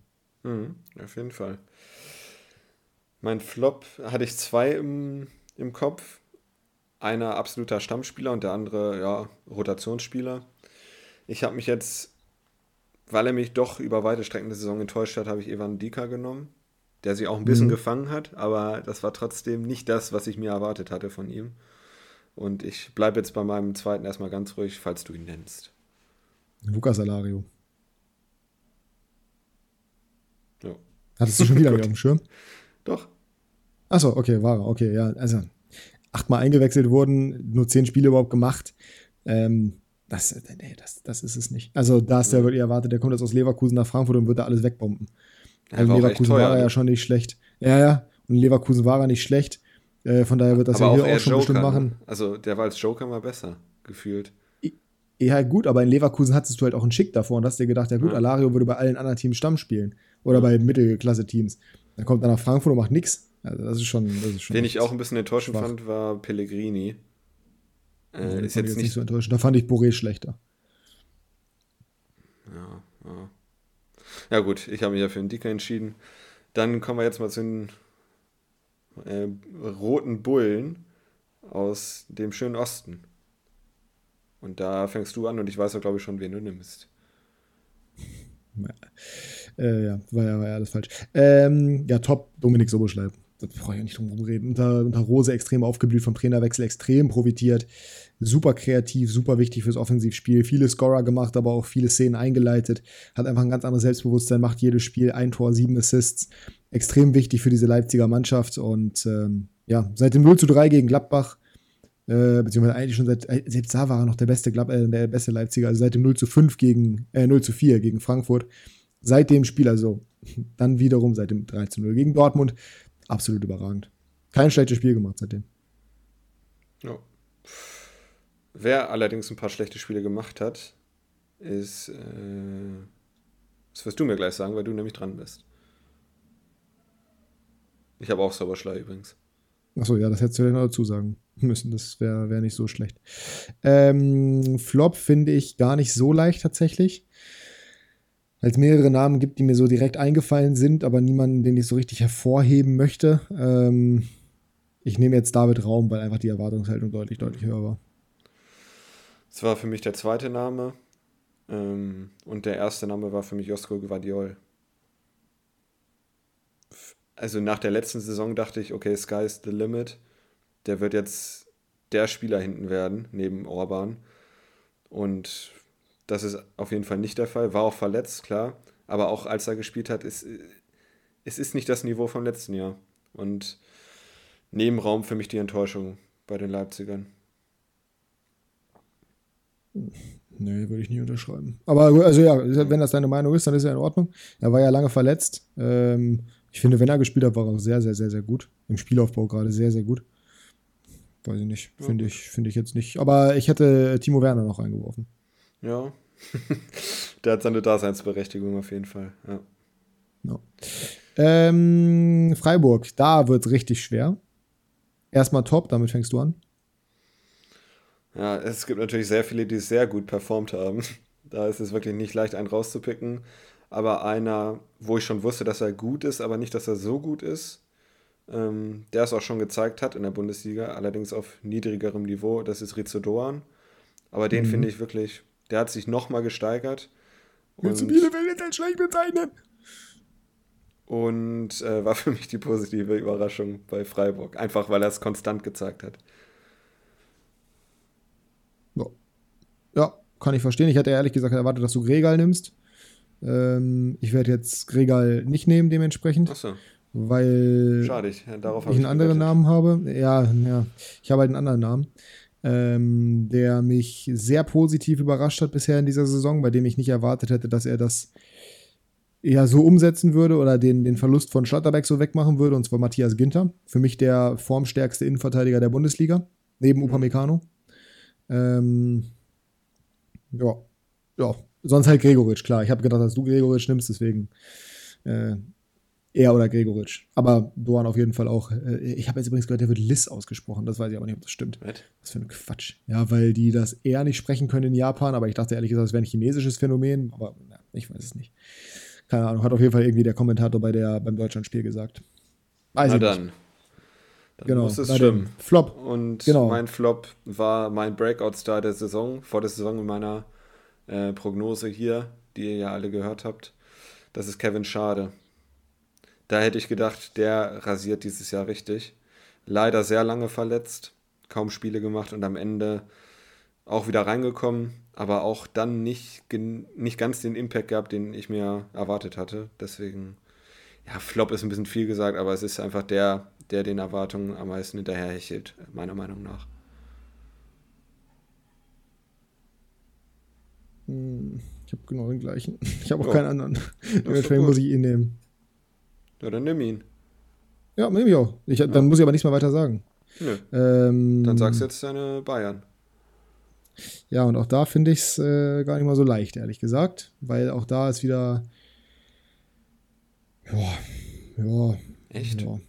Also Flop jetzt oder Top?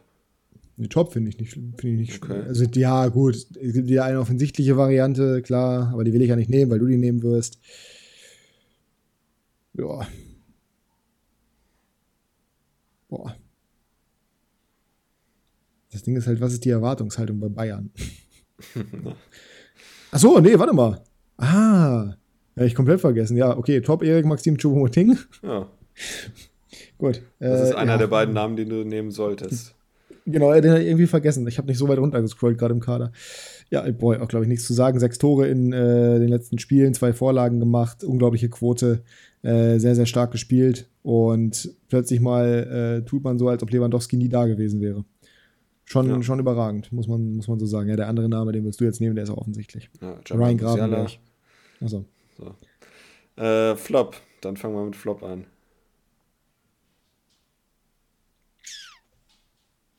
Auch nicht so leicht, aber auf jeden Fall leicht her. Das Ding ist, du kannst Masraui mittlerweile nicht mehr nennen, weil er nee. zu viele Spiele dafür gemacht ja. hat und auch zu gut spielt. Sabitzer kannst du auch nicht nennen, weil Sabitzer auch eine Rolle gespielt hat. Mhm. Es bleiben eigentlich nur zwei Namen übrig, weil Matthias Tell in seinen Spielen, wenn er mal spielen durfte, angedeutet hat, was für ein Talent er hat. Ich nehme den, der nicht offensichtlich ist, und zwar den ganz teuren. Was heißt ganz teuren? Aber den, bei dem man alles erwartet hätte, und zwar Sadio Mané. Mhm. Er bringt nicht das, was man von ihm erwartet hätte, einfach. Und deswegen, die Diskrepanz zwischen Erwartung und Realität ist zu groß. Das heißt, bei mir ist es Mané, weil du den Mann nehmen wirst, den ich gerade genannt habe, wahrscheinlich. Grafenberg. Ja. ja. Aber die Licht, finde ich, ist auch noch nicht das, was. Nein, aber das ist nicht. Ja, aber das ja, aber ist, ist nicht der Flop, ja klar. Ja, also da, ne, da ist auch, da spielt vieles mit rein, das muss man ganz klar sagen, aber der ist schon, der, der hat schon sein Potenzial angedeutet, der hat das schon gezeigt. Das muss man schon so sagen. Ja, der hat, wann hatte der mal wirklich, Fall. wann hatte der mal wirklich ein schlechtes Spiel?